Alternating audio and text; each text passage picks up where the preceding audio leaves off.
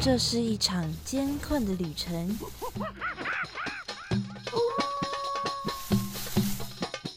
也是一场精彩绝伦的冒险。欢迎进入美好的动物世界，打开你的耳朵，用心感受。嘘，注意听，动物就在你身边。Animals 冒险王，你们准备好了吗？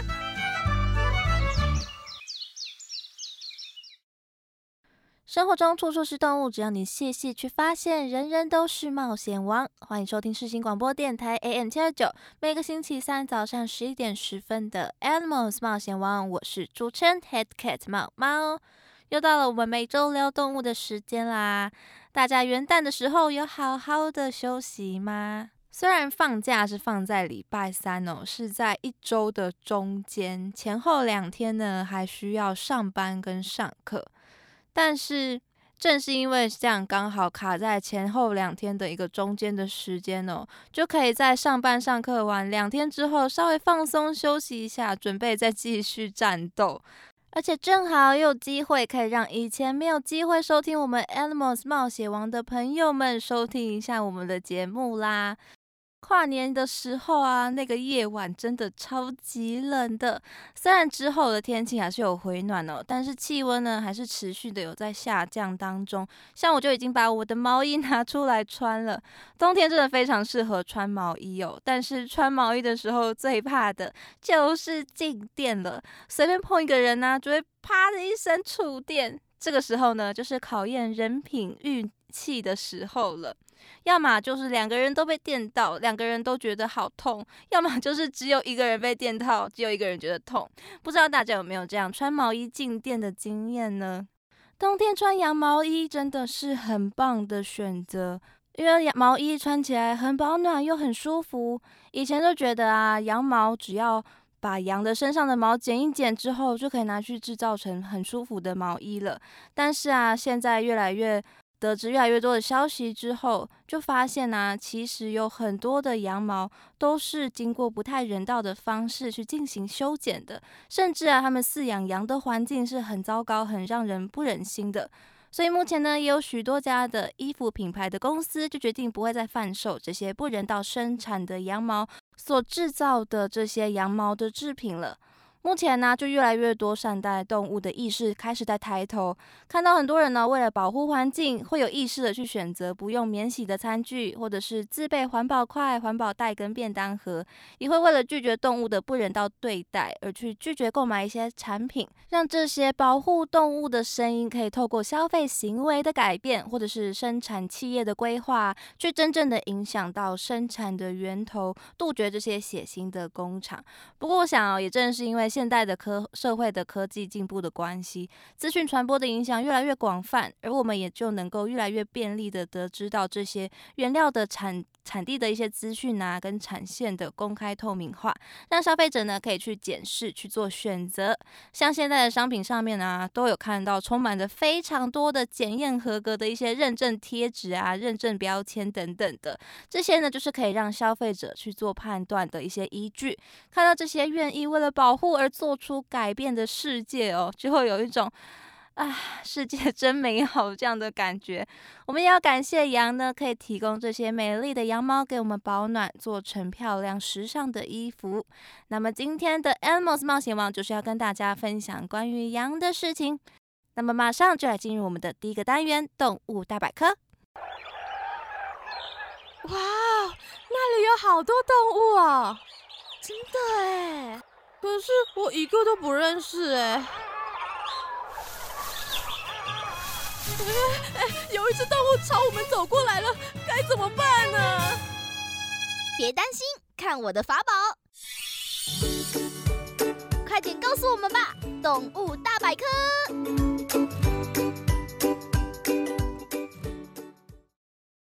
今天的动物大百科要来跟大家分享咩咩叫的羊羊。平常呢，我们比较认识的羊啊，有绵羊跟山羊这两种呢，是被驯养过的家羊，而且通常啊，都会对它们有两种特定的外形的印象。像我们前面所说的羊毛呢，我们大部分啊都觉得羊毛都是从绵羊身上剪下来的，所以印象中的绵羊啊。都一定要有圆滚滚、有很多棉花一样的羊毛在它们身上。小时候我们在画绵羊的时候啊，也就是会从它的身体的部分开始画起。画它身体的时候呢，就会画成一圈一圈像云一样的感觉，一定要画成这样啊，毛毛的才能叫做绵羊。但是其实啊，有很多野生的绵羊近亲并没有像是云一样的毛发哦。它们反而比较多是我们印象中像是山羊那样比较健壮的身体，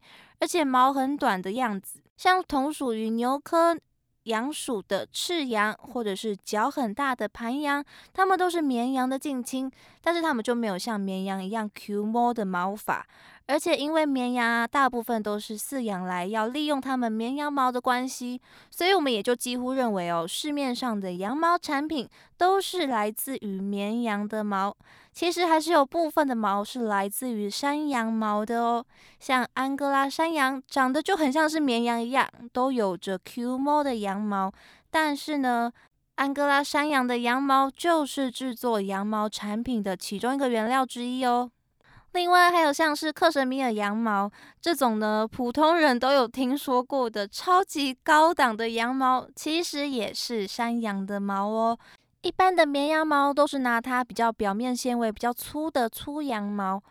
而克什米尔山羊毛呢，则是山羊它。防寒的时候啊，多长出来的一层绒毛，它是介于表面的粗羊毛跟山羊身体之间的一层绒毛，就像是山羊它自己身上的毛衣一样。所以要取下这层绒毛啊，就等于说是把羊保暖的毛衣给剥掉一样。也跟我们前面讲的一样哦，除了绵羊、山羊取毛的时候啊，也会受到非常多不舒服的对待，而且大量的为了取得羊毛而饲养山羊或是绵羊，除了他们养羊本身吃的就很多，会对环境造成很大的伤害之外，数量太多的羊只啊，也会威胁到其他野生动物的生存空间哦。而除了对羊毛的毛啊有既定的这个 Q 毛卷卷的像云一样蓬松的感觉的印象之外，对于山羊呢，我们的印象啊就有小时候会喝的羊奶。以前有一些人家啊家里都会订购羊奶，订了之后呢，这个羊奶公司啊就会在你们家门前 放一个黄色的装玻璃瓶的塑胶盒，然后每天呢就会有人在固定的时间把羊奶送到你家门前的塑胶盒里面。其实 我一直都很想要喝喝看羊奶。我看到有人同学家里面有订羊奶的时候，就觉得好羡慕哦，就很想要喝喝看，跟牛奶有什么不一样？因为我是一个还蛮喜欢尝鲜的人，有什么新鲜的东西啊，我就很想要尝试看看。但是惭愧的说，到现在我好像也没怎么有机会碰到喝羊奶的一个时机，所以就没有喝过羊奶。那这个一直是我心中的一个小小的遗憾。听说羊奶喝起来会有一种特殊的羊膻味，不知道有喝过的朋友们呢，是不是也这样觉得呢？以前的羊奶啊，通常都是山羊奶，而且不管是羊奶的塑胶盒上面，还是羊奶瓶的玻璃瓶本身呢，上面都会画着山羊的图案，而山羊就一定要有它招牌的山羊胡须。通常我们看到的山羊啊，它的下巴都会有一撮山羊胡须，就像是很多电影里面那种道貌岸然的老人一样。尤其是亚洲的老人哦，他们都会用手一下一下的顺着他的山羊胡，就是那种胡子。山羊不管是公的山羊还是母的山羊，它们都有这撮山羊胡。就像是我们饲养的家山羊啊，是同属于牛科山羊属的粘角山羊，在它的脖子跟下巴啊，就有着长长长到腿部的山羊须，而这个山羊须呢，看起来就比较像是圣诞老公公那样比较茂密的胡子。这个粘角山羊啊，它是生活在喜马拉雅西部森林的山羊。粘角山羊它最特别的就是它们的山羊角了。它们的山羊角非常的漂亮，是呈现一个麻花螺旋的形状，就像是你拿着一条缎带，然后把缎带放在笔上面缠绕个几圈之后，把笔抽掉，那个缎带还螺旋着那样的感觉哦，真的非常的好看，非常的漂亮，非常的特殊。年角山羊，它们是属于濒危的山羊，但是它们可是巴基斯坦的国兽山羊哦，所以巴基斯坦呢，他们也正在努力的保护他们的国兽。我觉得很多种的羊的羊角都很好看，不管是哪一种羊，只要配上羊角，那种仙气、那种威严感呢，就会整个释放出来哦，感觉就跟鹿角的作用是差不多的。但是羊角跟鹿角其实是相差很多的哦，鹿的鹿角啊，它是实心的。我们之前介绍鹿的时候有说到，鹿它们一开始新长的鹿角是长是包覆着鹿茸的，而那个鹿茸底下里面的物质呢，就是它们的骨质骨头。等到鹿茸脱落之后啊，就只剩下完全骨化的鹿角了。之后这对鹿角就会掉落，隔年就会重新再长出新的一对出来。但是羊的角啊，可就不一样喽。不管是绵羊还是山羊，它们在分类上啊，都是牛科的动物，所以它们的角跟牛一样。牛科动物头上的角啊，是空心的，叫做洞角，就是孔洞的那个洞。这个洞角的内部啊，也是由骨质所组成的，但是最外面的那一层呢，它们会比鹿角还要多一层角鞘，套在羊角上面，角鞘不会分叉，也不会掉落，所以羊跟牛的角啊，都是终身在使用的哦。很多牛科动物当中啊，我们都会看到它们的脚上面有一环一环的纹路，那是因为啊，随着它们的成长，它们的脚呢也会越来越大。每长大一点，就会在脚套的基部成为一个环，所以脚上面呢才会有一个环一个环的纹路。而我们呢，也就可以根据这些纹路去推测羊跟牛的年龄啦。除了用脚会不会分叉，还有会不会掉落来分辨之外，大部分的鹿啊都是公鹿才有鹿角。不过有很多种的山羊或是绵羊，不管是公是母，都会有一对漂亮的角哦。而且山羊的角跟绵羊的角也是有很大的区别的哦。山羊的角大部分呢都是雌雄都有角的，它们的角啊大多都是呈现朝天向上一个直直的一根，或者呢是像镰刀一样呈现弯月形状的，有的呢也会是往后啊曲折弯曲的，通常啊。它的脚的方向啊都是朝上，不然就是朝后方生长。但是绵羊不一样哦，大部分的绵羊的羊角啊都是长在公绵羊身上而已，而且啊，它们的羊角都是呈现螺旋形状的哦，几乎都会呈现一个大回旋一样，脚呢是往内弯曲的。有些羊的羊角啊朝脸弯曲之后，羊角越长越大，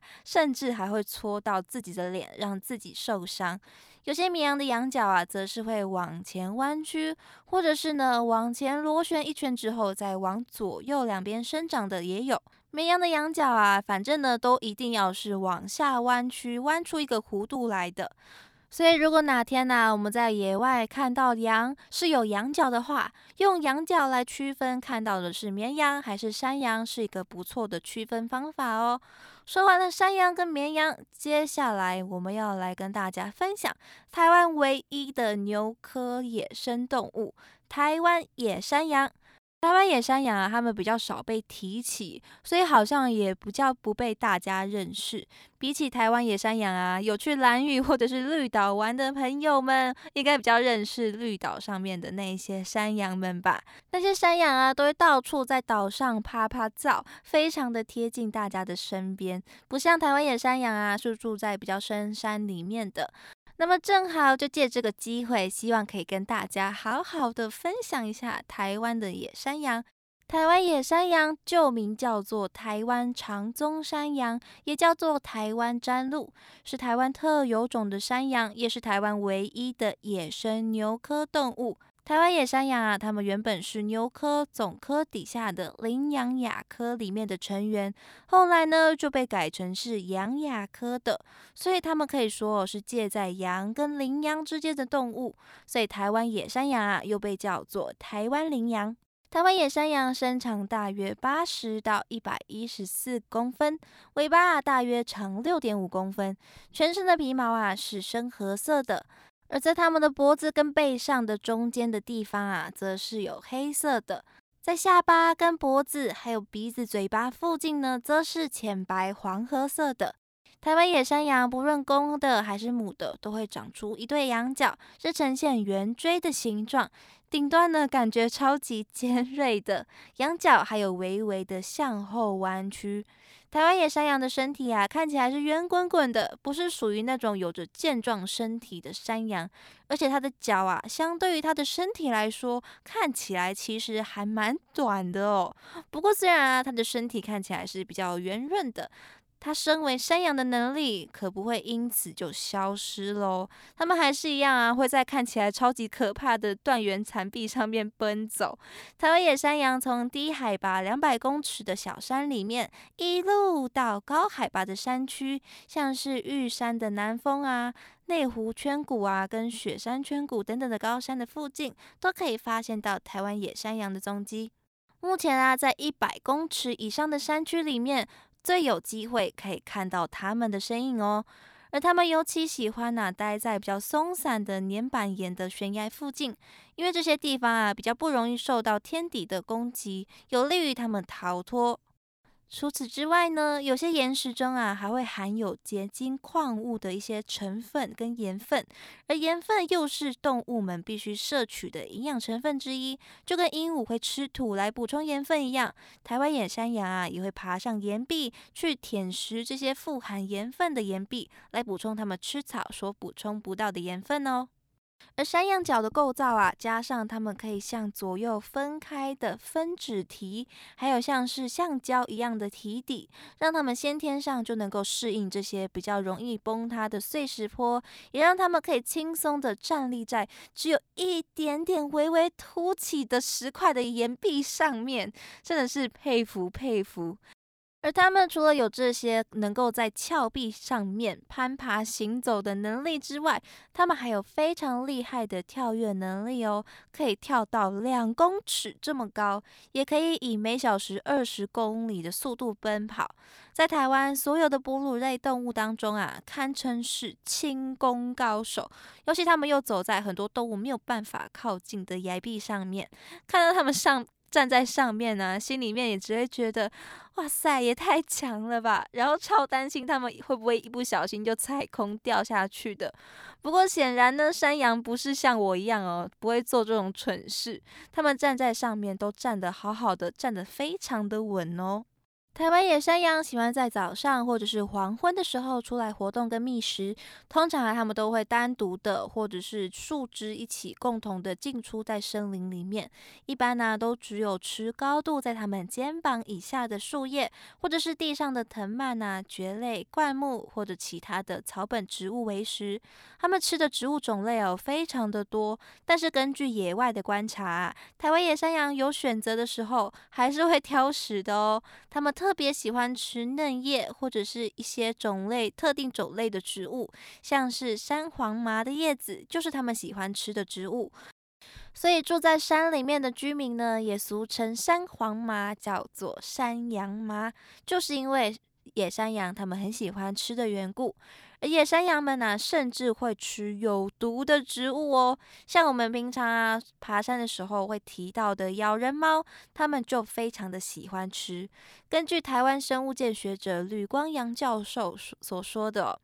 从台湾野山羊的外形来判断的话，它们是属于比较原始的物种，因为它们的脚啊不长，也没有明显的一些特化。雌雄呢都有角。再来啊，就它们的脚而言呐，它们的脚呢是属于比较粗短的，也没有比较明显的特化变化，而且它们吃的东西非常的广泛。一般而言呢，草食动物的解毒能力越强，就是越属于原始种。所以像野山羊这样，它们吃咬人猫这种有毒的植物，就不需要为它们担心啦，它们是可以自己解毒的。在早上啊，跟黄昏觅食时段的中间这段时间，中午的时候啊，就是野山羊他们午休的时间啦。山羊会走到安全的地方休息睡觉，一般他们都会选择在一些比较陡峭的悬崖附近，可能只会有一条崎岖危险的小路可以到达的 那种地方。另外还有像是岩壁上面凹进去的一些空地、山洞，或者是上面凸出来的一些石块的空地。他们也都会在那些地方休息，也有可能会选择森林里面的大岩石的旁边，像这样有遮蔽或者是很难到达的地方。由此呢，就可以看出啊，这些山羊们呢是一种警戒心非常强的动物，都要找这些足够安全的、只有他们能够到达的地方去，才能够好好的休息。除此之外呢，台湾野山羊它们也是领域意识非常强的动物哦。遇到敌人的时候啊，就会用脚猛烈的冲撞去打架；在发情期的时候啊，也会为了争夺交配权而互相的打架。而它们标示地盘的时候啊，会利用它们眼前的框下线所分泌的腺体，把它抹在树枝或者是一些突出的石头上面，作为气味的标记，划分它们的领地。遇到敌人入侵的时候，它们就会用脚去冲撞敌人。而台湾野山羊啊，他们在愤怒或者是警戒或是受伤的时候啊，就会发出一种低沉洪亮，像是吹响牛角所发出来的声音。在他们发现入侵者的时候啊，他们也会不断的踏他们的前脚来警告示威。所以，如果你幸运的啊，可以在野外遇到台湾野山羊，你发现他们正在不断的踏着他们的前脚，这个可不是在跟你打招呼诶，他们是在提醒你，他已经要。生气喽！麻烦你赶快离开这里。台湾野山羊目前是台湾三级保育类动物，台湾没有狮子，也没有老虎等等的这些猛兽。而台湾野山羊啊，原本的天敌云豹也已经几乎消失了，所以在台湾的这群山羊们目前是没有什么天敌的状态啊。真正对他们造成威胁的呢，其实就是人类的入侵造成的栖地破坏，还有非法的盗猎行为。他们被山产店捕捉来当做盘中孙，拿他们的羊角跟羊蹄来当做中药店里面的药材，也取下他们的皮毛来利用等等的。再加上他们体型大，所以容易被捕捉。早期呢，还是原住民的传统的猎物。在这样压力大的捕猎之下，繁殖率呢比不过这些捕猎的压力，台湾野山羊啊所受到的威胁程度就越来越大。当然，现在是持续的在保护他们的啦。而且除了在野外山区里面之外，在台北动物园里面也可以看见台湾野山羊哦。台湾野山羊啊，他们在台北动物园里面都有自己的名字，他们的名字很可爱哦，都是长什么长什么。开头的第一个字啊，都是长，像长音、长度、长鸣，还有长道，都还蛮可爱的。大家有空的话，也可以去台北动物园看看它们哦。除了台湾野山羊啊，台湾其实还有其他的山羊，不过都是家养的家山羊，分别有台湾黑山羊跟台湾褐色山羊。蓝屿的那些山羊啊，就是台湾家山羊的混种，所以会发现它们的皮毛啊有很多种不同的颜色，有纯白的，有纯黑的，也有白色、黑色跟咖啡色互相混合的皮毛。台湾黑山羊啊，推测是早期的居民从中国的华南地区引入的。现在的台湾山羊啊，也大多都是台湾黑山羊，而台湾褐色山羊则可能呢推测是从东南亚传进来的。不过现在已经越来越少了，几乎已经要消失了，只剩下两种混种的后代哦，还在我们的离岛上面生活。大家去离岛玩的时候，一定呢也可以在沿路发现到它们的踪迹哦。